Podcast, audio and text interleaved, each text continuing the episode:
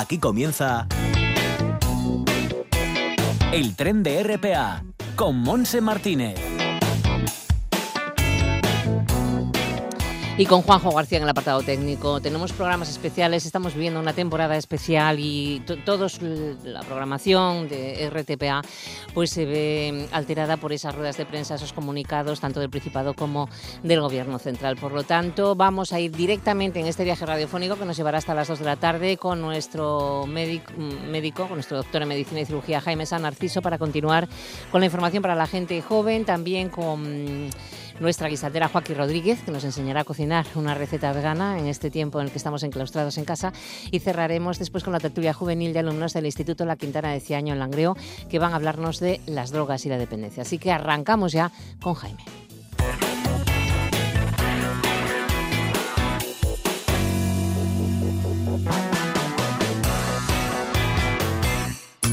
Más vale prevenir que curar.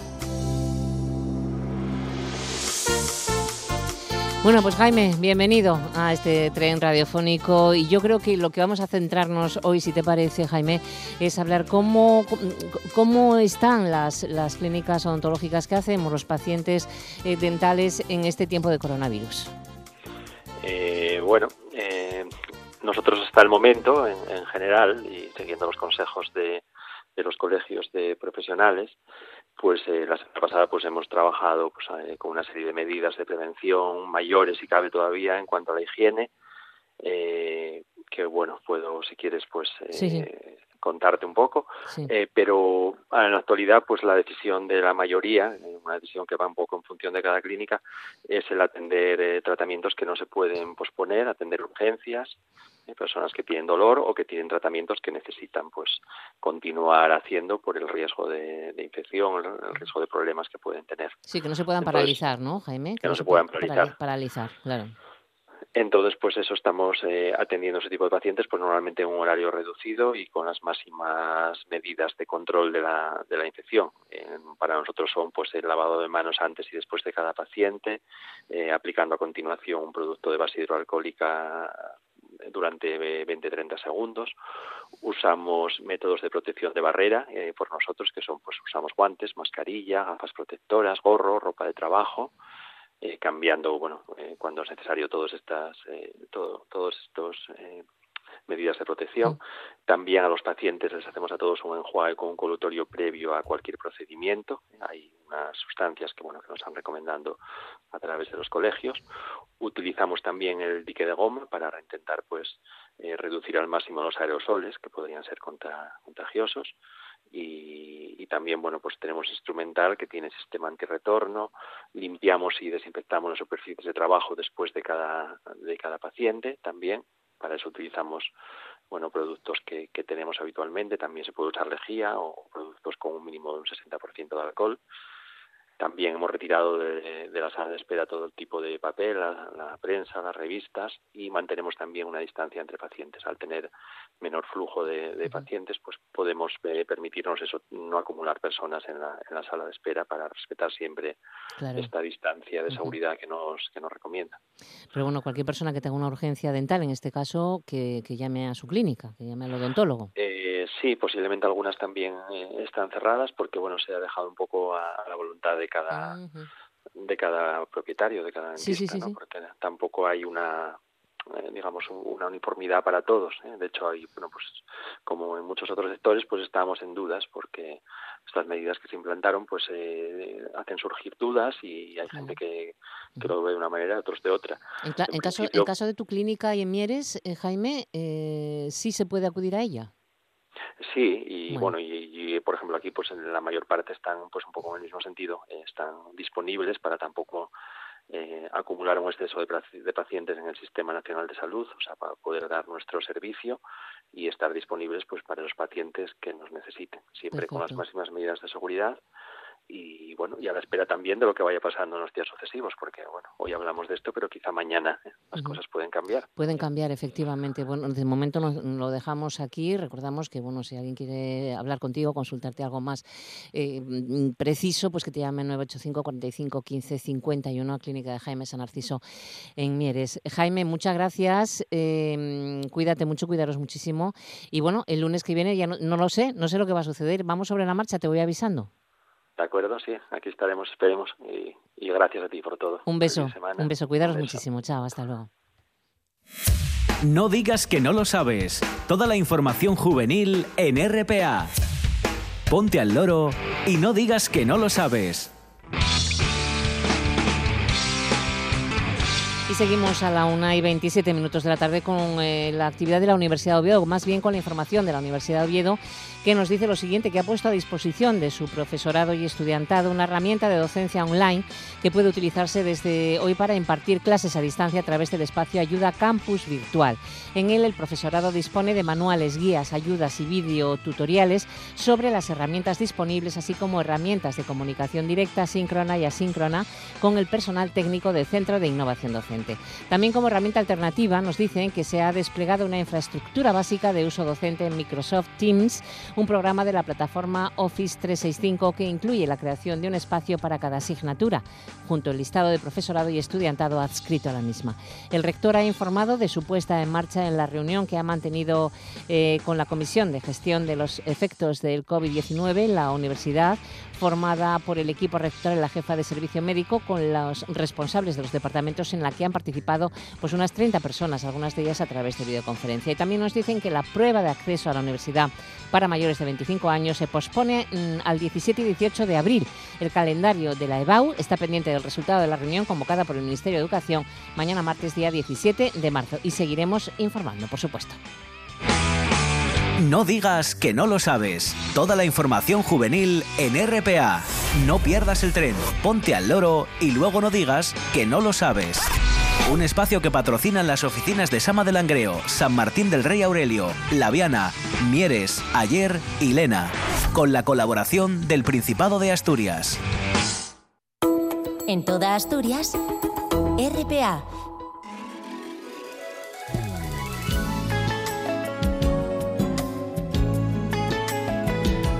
También, ya sabéis, en las ondas radiofónicas, en RTPA, estamos viendo unos momentos diferentes, distintos. La vida sigue y estamos eh, intentando también entretener a, todas las personas que estamos, eh, tenemos que quedar en casa. En cuanto acabe de trabajar, pues también directamente a casa.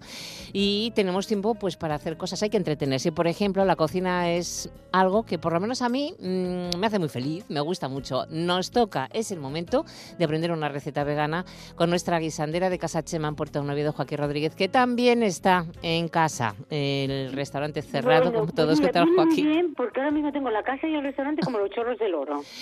claro, es, lo que estamos haciendo. que vamos, yo creo que no la vio en mucho tiempo. Oye, es que hacemos ejercicio y además lo dejamos... Hay que, también cuidar un poquitín la, la la forma donde lo vayamos a poner ahí como globitos. ¿eh? Exacto. Hay que hacer un poco. Nosotros, yo tengo el, día súper organizado. Tanto tiempo de gimnasia, de jugar con, pues al parchís, que ahora podemos jugar al parchís, a, muchas cosas y hablar.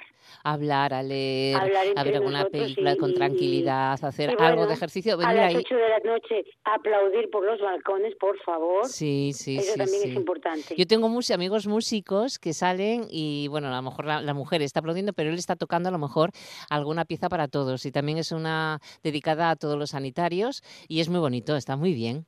Está muy bien. Pues sí. Eh, está, es lo que tenemos que hacer. Y desde luego no dejar de hacer deporte, porque no podemos ni caminar, no podemos hacer nada, pero sí en casa a través de... hay plataformas o hay vídeos en YouTube que, que, te ayudan a hacer un poquito de yoga o un poco de ejercicio, que eso mm, nos viene muy bien para la salud. Hay que mover, hay que mover las piernas y el corazón, Joaquín. Exacto. Mm, perfecto. ¿Y a cocinar? Y la cocina, la cocina, por supuesto, hacer, oye, cosas que ahora, bueno, pues tenemos tiempo de practicar cosas y de aprender cosas y de, y de ir haciendo a nuestra manera las cosas. Bien. Exactamente. ¿Qué has pensado para, eh, para, para poder practicar esta semana? Pues mira, Hoy había pensado en un crujiente de garbanzos. ¡Ay, qué rico! Sí, muy bien. Un crujiente de garbanzos, fíjate tú. eh, cosas que tenemos en casa, que, que no tengamos que, que, que hacer mucho eso. Además es súper fácil Mm. y, y, y nos, nos va a encantar porque además es súper rico. Vale, pues venga. A ver qué Mira, lo único necesitamos. que necesitamos es la verdura que tengamos en casa, cualquier verdura, y, y, y garbanzos. No hay más. Ya está. Ponemos los garbanzos a remojo, dependiendo de los que seamos en casa. Como ahora ya somos alguno más, pues oye, yo creo que con medio kilo de garbanzos para seis personas, siete, nos da de sobra, Muy bien. ¿vale? Ponemos a cocer los garbanzos. No hace falta echarle mucha verdura porque luego vamos a, a- hacerle la verdura. Entonces, para hacer el crujiente de garbanzos con garbanzos, un, lo ponemos a remojo con un poquito de bicarbonato. ¿eh? Siempre, porque así nos van a primero Sí. y nos van a quedar súper blandos y no pierden la piel. ¿Vale? Vale, perfecto. Con un chorrito de aceite y un poco de cebolla, nada más. Los ponemos a cocer y una vez estén, eh, estén cocidos, lo que hacemos es colarlos bien, quitarles todo el agua. Ese agua que tienen, ese caldo, Sí. nos vale para una sopa Vale. o un consomé. No tiremos nada. Secamos el, el garbanzo bien, bien seco, que esté bien seco, y lo trituramos sin nada de agua, triturado. Lo Para que quede una pasta, bien, una pasta densa. como van a ser unos garbanzos que nos van a quedar sin piel, Sí. no hace falta ni colarlos, ni pasarlos por un, por un colador, ni nada. Simplemente triturándolos bien, haciendo una pasta Sí. que luego vamos a, a- a formar en eh, bueno pues moldes redondos que tengamos. L- l- la, la tarta por ejemplo el molde de abajo. Cubrimos esa parte de abajo finamente ¿eh? finamente. Lo probamos de sal echamos un poquito de pimienta y cubrimos esa base de tarta. Y metemos a horno durante 10 minutos a 170 y nos va a quedar un crujiente Oh, Fíjate, claro, seca, se deshidrata y queda, mm, Exacto, nos va a quedar queda crujientísimo. seco. Cuando enfríe, depende de los que seamos en casa, normalmente ese molde es para seis o ocho personas, porque vamos a cortarlo como si fuera una pizza. Ah, claro, ¿vale? ya, ya, ya, ya. Entonces, hacemos los cilindros que, que creamos conveniente para el momento. Yo aconsejo esto más bien para cenar, Pues que sí, nos que va a ligero, llenar ¿no? y es super light, ¿vale? Y luego aparte vamos salteando las verduras que tengamos en casa, siempre por individual. Vamos salteando. Y luego, cuando ya estén todas salteadas de una en una, las mezclamos y las colocamos por la base de crujiente que tenemos, cuando ya esté fría. ¿Vale? La colocamos, todas las, sin, sin nada de aceite. Escurrimos bien el aceite, porque luego ese aceite nos vale para hacer una bechamel. ¿Vale? ¿Mm? Ah, Entonces sí. cubrimos todo con las verduras que tengamos en ese momento. Si que tenemos un poquito de tofu, pues añadimos un poquito de tofu o rayamos un poquito de seitán. Mm, Así. Podemos hacer o una bechamel o rayar queso y gratinarlo. Mm, ¿Que queremos con queso solo y gratinarlo? Perfecto. ¿Que queremos que nos quede un poquitín más jugoso y más rico a la hora de comerla? Hacemos una bechamel ligera, con leche de soja, de almendra, de lo que queramos. Usamos ese aceite, no todo porque a lo mejor es mucho, ese aceite que usamos que en las verduras, que nos va a quedar un sabor a verdura riquísimo, ya. y hacemos una bechamel ligera. Y lo que hacemos es, en vez de cubrir todo, hacemos con, con todos tenemos eh, vasitos de esos dosificadores en casa, pues hacemos como una especie de, de, de espiral, Mira qué por guapo toda la queda. base. Sí, sí, sí. un poquito de, de aceite y lo metemos a gratinar. Ajá, Y, y queda diferente ya. Y, rico. está como una pizza, pero bueno, sin ser pizza, riquísimo. Incluso podemos eh, ponerle otra base encima. Hacemos dos cilindros y colocamos otra base encima. ¿Que Eh, queda como una empanada quedan o algo así? crujientes. Lo que pasa es que, bueno, yo otra base encima me parece un poco excesivo. Sí, pero bueno, yo creo que es mejor si- sin yo con la base, parte de sí, la abajo, parte de como si fuera abajo. una pizza, pero con un crujiente de garbanzos, Mm. Genial, suficiente. genial. Oye, y además es rápido con un poco de mostaza, con un poco de salsa de tomate que hagamos en casa, Sí. eh, con lo que queramos. Y pueden participar los niños también, ¿eh? ¿Eh? que pueden participar los niños, pueden ayudar un poco, y se Hombre, entretienen. Hombre, además eh, no es, eh, van a comer una pizza, pero no es la pizza de siempre con esa masa, sino que van a- a ese crujiente riquísimo que, bueno, la verdad que es, mm, os va a sorprender el sabor que tiene. Qué bueno. La verdad que una vez haces eso, luego ya la base de pizza como te, te va a parecer un poquitín, bueno, dices tú, bueno, vale, pizza, pero pero con esa base Claro. espectacular. Oye, que, que además es barato. Que, que no cuesta demasiado, porque los, un kilo de garbanzos no, es no, no, nada. no, no, es súper fácil, eh, con cosas que tenemos. Económico. Además podemos hacerlo con los niños, porque si tienes una manga pastelera, metes el, la pasta de garbanzo, la manga pastelera, y vas haciendo como churritos pegado uno al otro y te queda como una espiral la base. Para ellos va a ser una gozada hacer eso. Y, Sí. y, y, bueno, pues nos entretenemos un poquito. Mira, pues podemos practicar un poco toda esta semana también esta receta que nos que nos estás dando en este momento y practicar las que tenemos anotadas de otros días, ¿m? porque la verdad nos va a dar tiempo para eso y para mucho más. Bueno, pues un abrazo a todos, Sí. lo mejor posible y quedémonos en casa, por favor. Y que tengas muy buena semana, Joaquín. Sí, sí, yo la tengo ya toda programada, o sea que lo voy a pasar bien, lo voy a Perfecto. pasar muy bien. Un beso enorme. Un Chao. besazo a todos, pasarlo bien, hasta luego.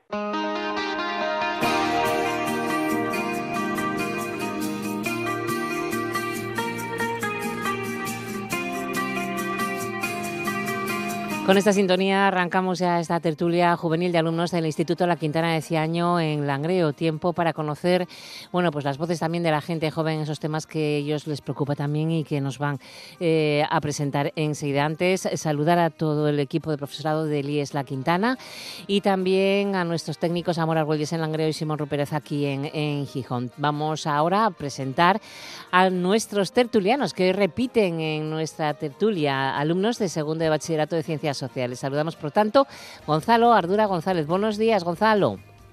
Hola, buenos días, Mons. Encantado de estar aquí. Hombre, yo también. Con Sara Martínez Baragaño también. ¿Qué tal, Sara? Hola, bien. Bueno, Alba Díaz Fernández también está con nosotros. ¿Qué tal, Alba? Bien, hola, ¿qué tal? ¿Qué tal? Y Nerea García Pumar. Hola, Nerea, bienvenida. Hola. Bueno, pues vamos a empezar como siempre. Eh, destacando un personaje que vosotros eh, habéis pensado. En este caso creo que ha sido Nerea, eres tú, ¿no? La que te encargas del personaje. Sí. Vamos a ver quién bueno, es. el personaje que elegí el personaje que elegí esta semana es Carmen Campuzano, es la famosa modelo y actriz mexicana que destacó en los años 90. ¿Y por qué y por qué has escogido a Carmen Campuzano?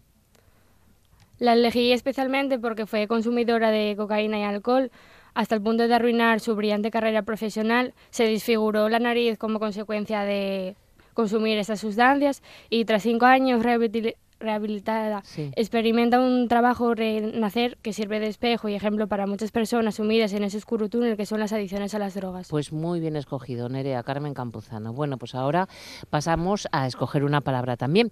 La palabra de la semana me parece que le toca a Gonzalo. Eh, sí, propongo comenzar con la palabra adicción. Genial, pues cuenta por qué la has elegido. Pues te explico un poco por qué la elegimos entre todos. Eh, el significado estricto de la palabra es absolutamente entregado o dedicado a algo a alguien. Y en el caso del tema que vamos a tratar hoy, que es fundamentalmente el consumo de drogas y fundamentalmente también en el tema de la adolescencia, eh, pues eh, se refiere a la consumición de sustancias peligrosas o dañinas para nuestro organismo. Y el adicto busca desesperadamente estas sustancias y además ha perdido el control sobre su consumo. Ya. Bueno, la palabra adictus eh, es de origen latino y en Roma tenía un significado que era aquella persona que perdía su libertad y pasaba a ser esclava de otra y había sido condenada en un juicio y fue condenada por deudas. Pues ahí está esa palabra también, adicción. Y ahora, para arrancar ya con la tertulia, vamos a ponerle una banda sonora. Sara, ¿tú qué has escogido? Bueno, proponemos la canción de Buscando el Sol de David Zotero porque parece una canción de amor a simple vista, pero no es una canción de amor. Habla de las drogas, concretamente de la marihuana. Cuando dice, por ejemplo, voy paseando por el parque con las flores y estás vos, te encuentro y me hago parte de las risas que crean con tu olor. Bueno, pues vamos a escucharlo entonces. Allá va.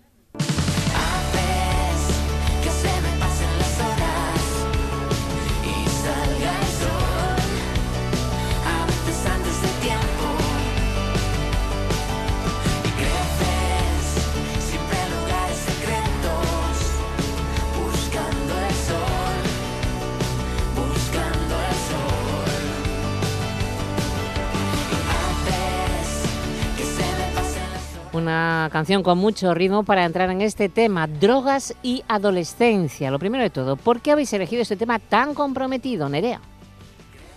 Bueno, es un tema que estamos estudiando en clase y nos parece bastante interesante para darlo a conocer. Eh, sí, bueno, además que es un tema en el que existe una gran desinformación, hay muchos tópicos, muchos falsos mitos y nos gustaría aportar nuestro granito de arena para tratar de desterrarlos profundamente de nuestra sociedad, ¿no? Bueno, también nos llamó un poco la atención porque el consumo de drogas es una de las principales fuentes por la que muere la gente en España y sobre todo en gente pues de nuestra edad más o menos. Sí, bueno, y nos gustaría concienciar de sus peligros e intentar que las personas, bueno, que las consuman y tal, por lo menos sepan plenamente cuáles son sus sus efectos. Efectivamente. Bueno, aunque hoy se habla de adicciones sin sustancia, como es el caso de la ludopatía, aquí hablaremos de adicciones con sustancia, de la adicción a las drogas. Y claro, yo creo que lo primero es lo primero, ¿qué es una droga y qué tipos hay? Que lo habéis estudiado. A ver, cuéntanos, Gonzalo. Eh, sí, podemos introducir lo que es una droga y la podemos definir como una sustancia que cuando la introducimos en el organismo actúa sobre el sistema nervioso central y afecta a diferentes ámbitos como por ejemplo la conducta, la percepción o el ánimo, ¿no? Y podemos destacar fundamentalmente tres grandes tipos de drogas que son las depresoras, las estimulantes y las alucinógenas o visionarias. Bueno, el primer tipo eh, son las drogas depresoras, como por ejemplo el alcohol, los inductores del sueño, los ansiolíticos, que estas drogas principalmente lo que hacen es adormecer y producir efectos sedantes en la persona que las está consumiendo. El segundo tipo son las drogas estimulantes. Son sustancias que producen un aumento en la estimulación del cerebral, provocan un aumento del flujo sanguíneo, la atención, el estado de alerta. También afectan a las funciones fisiológicas, como la presión arterial, la respiración. Las drogas más comunes son la cocaína y la anfetamina, entre otras que hay. Y el tercer tipo, el último, son eh, las, las, alucinógenas, drogas que producen alucinaciones en los consumidores que, bueno, pues habitualmente consumen esas drogas, ¿no? Bajo sus efectos, las personas pues oyen ruidos, ven imágenes, sienten sensaciones que creen que son reales, pero que en realidad no lo son. Y algunos también producen eh, oscilaciones emocionales rápidas e intensas, como por ejemplo el LSD. ¿Y mm, cuáles son los principales motivos de su consumo? ¿Cuáles creéis que son, Alba? La curiosidad es uno de los motivos de la drogadicción, sobre todo en los jóvenes. Em, y también bueno, están las vivencias traumáticas pasadas.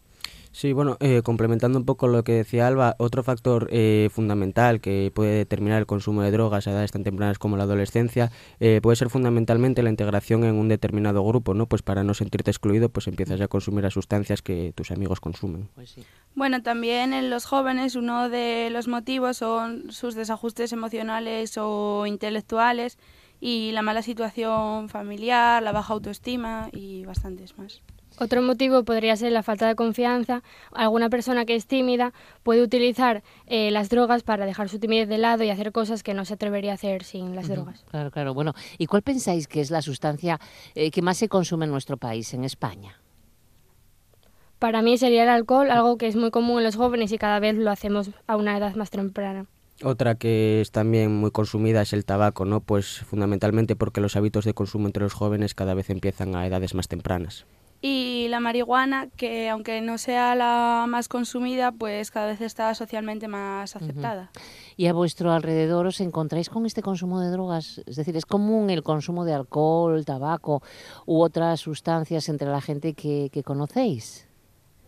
Sí, bueno, lo raro pues es salir por la noche y no ver a gente pues fumando o bebiendo. Y lo peor es que la edad de consumir este tipo de drogas es cada vez más baja. Mm. Alba. Y bueno, también es normal ver a personas bajo los efectos de las drogas, no nos extraña para nada, sobre todo de fiesta. Y mm. bueno, si es habitual, el alcohol y el tabaco en nuestros círculos más cercanos. Sí, en la línea de lo que comentabas tú antes, ¿no? Pues eh, sí es cierto que es habitual ver a personas en las fiestas o en las reuniones de amigos que quizás llevan unas copas de más. Como dijeron mis compañeros, es muy común ver a gente bajo el efecto de las drogas o el alcohol y además gente que conoces y gente de nuestra edad. Ay, bueno, ¿habéis visto alguna vez a alguien bajo los efectos de alguna droga de esas que se llaman vulgarmente como duras? Así que, que las veáis, habéis, hayáis visto muy mal, Nerea. Sí, yo especialmente sí, gente que conozco, por ejemplo, en cualquier fiesta, cualquier sitio, y se suelen comportar de manera agresiva y cambiante. Sí, eh, lo que decía Nerea, ¿no? En esa línea, pues eh, lo más impactante quizás es ver cómo modifican su comportamiento cuando se encuentran bajo los efectos de, de este tipo de sustancias. Y bueno, pues yo personalmente pues he visto muchísima gente bajo los efectos de estas drogas, de estas, de estas sustancias, y bueno, da mucha pena porque ves como, por ejemplo, los ojos se enrojecen y se encuentran más decaídos, también su forma de ser cambia. A veces, bueno, pues dependiendo de la persona puede ser pues que su comporta- comportamiento cambie a ser más pasivo o incluso más agresivo. Bueno, lo raro pues sería no encontrar a gente afectada de fiesta. Yo creo que todos alguna vez presenciamos alguno de estos casos. Ya, ya, ya. Pues sí. Eh, ¿Pensáis que hay alguna mm, que hay una banalización sobre lo que suponen las drogas dentro de nuestra sociedad? Eh, pues sí, yo creo que, que sí, porque es cierto que hay drogas que tienen una aceptación eh, social mayor, como puede ser el caso del tabaco y del alcohol, y hay drogas que tienen un prestigio menor, como puede ser la cocaína o el éxtasis, ¿no? Como bien dijo mi compañero Gonzalo, solo se permiten consumir un tipo de drogas, algo que nos favorece. Si permitiésemos consumir todo tipo de drogas sería un caos. Bueno, como dicen mis compañeros, esta normalización es uno de los principales problemas, ya que consideramos normal eh, beber o fumar porque prácticamente lo hace todo el mundo, pero consideramos un poco más fuera de lo normal sustancias como la cocaína, por ejemplo. Bueno, es normal para nosotros, estamos viviéndolo constantemente, esto de las drogas, eh, y bueno, es muy preocupante, porque llega al punto de que, bueno, a ver, eh, ves, por ejemplo, siempre de fiesta es el ejemplo que ponemos porque es constantemente cuando las personas, sobre todo de nuestra edad, pues consumen este tipo de drogas, y bueno, es preocupante. Bueno, hay quienes afirman que si las drogas fueran legales se acabaría con los que se lucran con su distribución, así como con la adulteración. Otro tema peligroso ¿no? de estas sustancias. ¿Cuál sería vuestra posición respecto al debate en torno a legalización de drogas o no legalización? Gonzalo. Mm, Bueno, yo creo, en mi opinión, desde mi punto de vista, creo que es bastante peligroso legalizar y normalizar el consumo de todo tipo de drogas, ¿no? Pues si bien es cierto que se acabaría con el, con, pues no sé, con quizás el privilegio de unos pocos, eh, que todo el mundo tenga acceso a ellas puede provocar consecuencias demoledoras en el conjunto de la sociedad. Sí, bueno, yo pienso también como mi compañero que sería un gran error legalizar estas sustancias que son muy dañinas para el ser humano, para nuestro organismo. Y bueno, sería dejar que las drogas se, puedan alcanzar en todo tipo de personas, edades, etcétera. Bueno, yo creo que también lo único que harían sería fomentar más su consumo y que lo que verdaderamente hace falta sería una buena educación.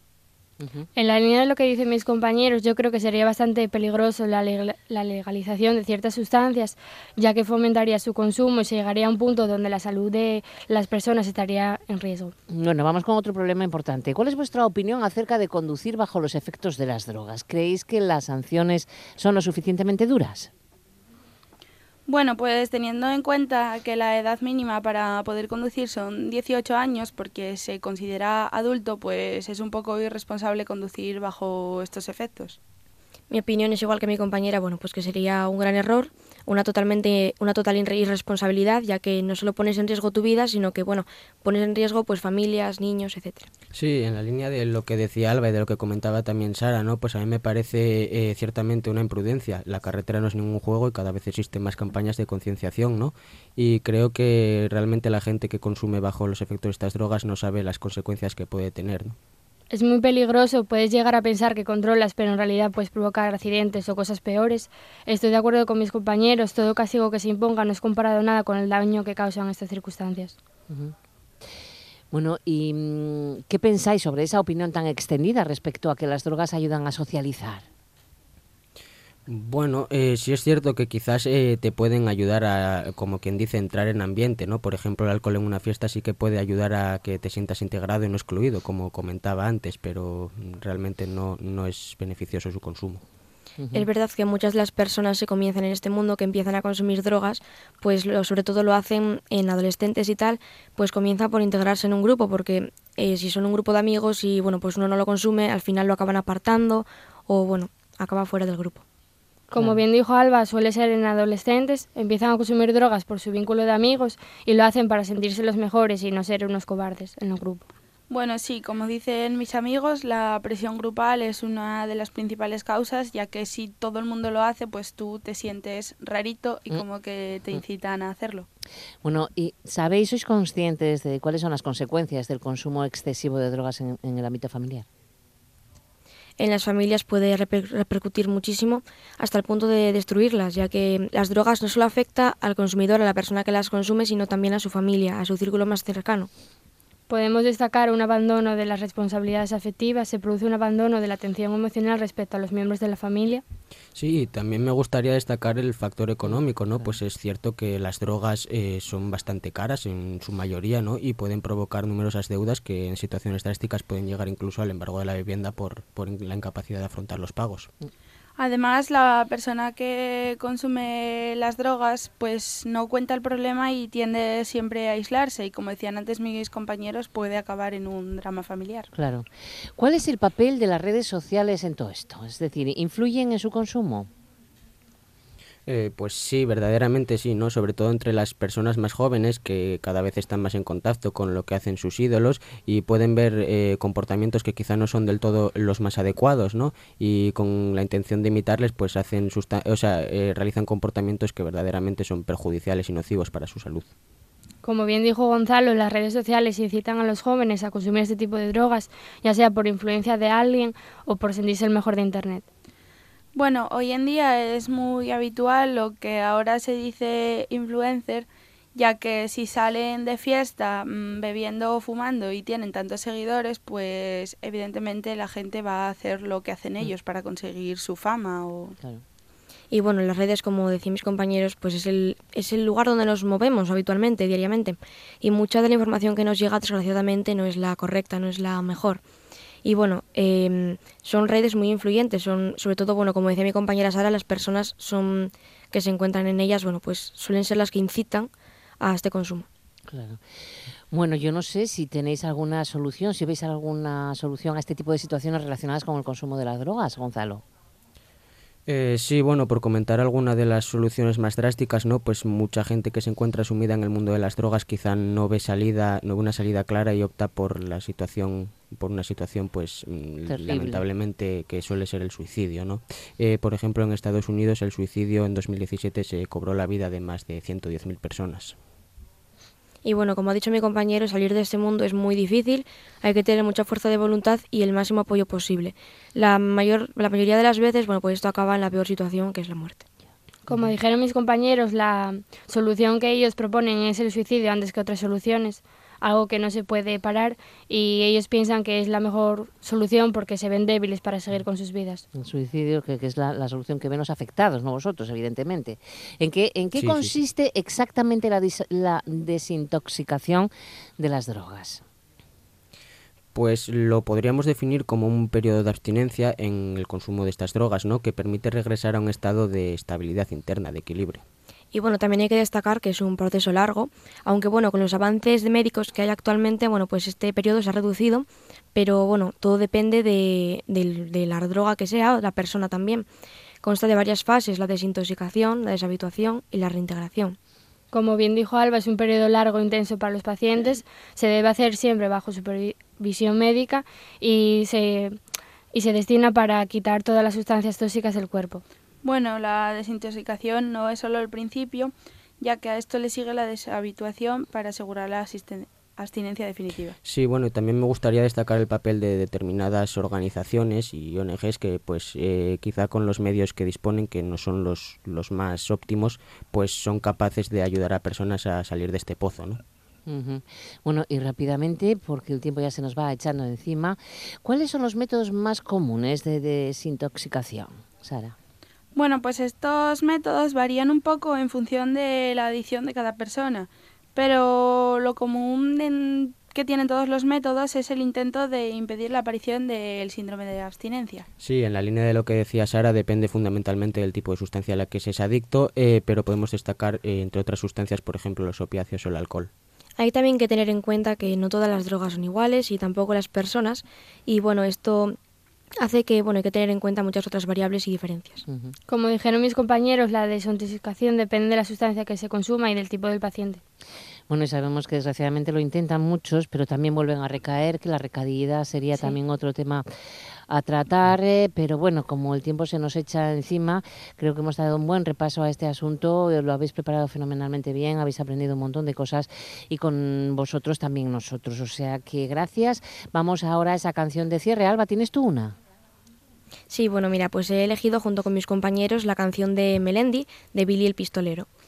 Y bueno, la elijo porque es un claro ejemplo de una persona que estuvo metida en este mundo de lleno y bueno, que mucho esfuerzo y dedicación pues consiguió salir y consiguió rehacer su vida y bueno, podemos ver que mm, bueno, pues que es un claro ejemplo para las personas que están intentando salir de este mundo. Sí, como Melendi cuenta su historia en la letra, ¿no? Claro, bueno, y si alguien nos escucha que esté pasando por este tremendo problema, a ver que tenga la fuerza suficiente, que se consigue, que solicite ayuda, pero que puede salir adelante. Es el mensaje, ¿verdad?, que queremos dar.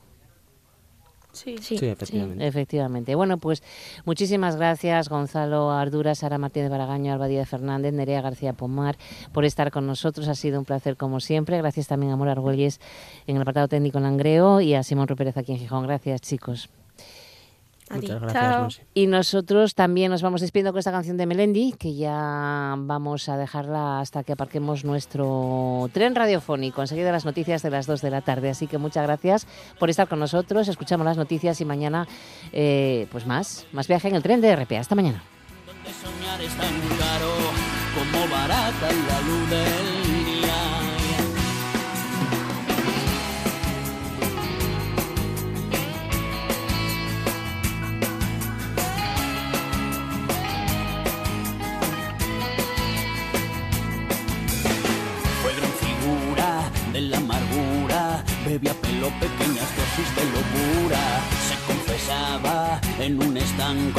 iba a la iglesia para fumarse uno a uno todos los pecados.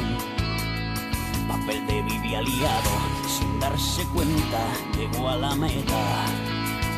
De todo lo desamparado, siempre decía, gritando al cielo que algún día sería tan niño como fue Billy el pistolero en su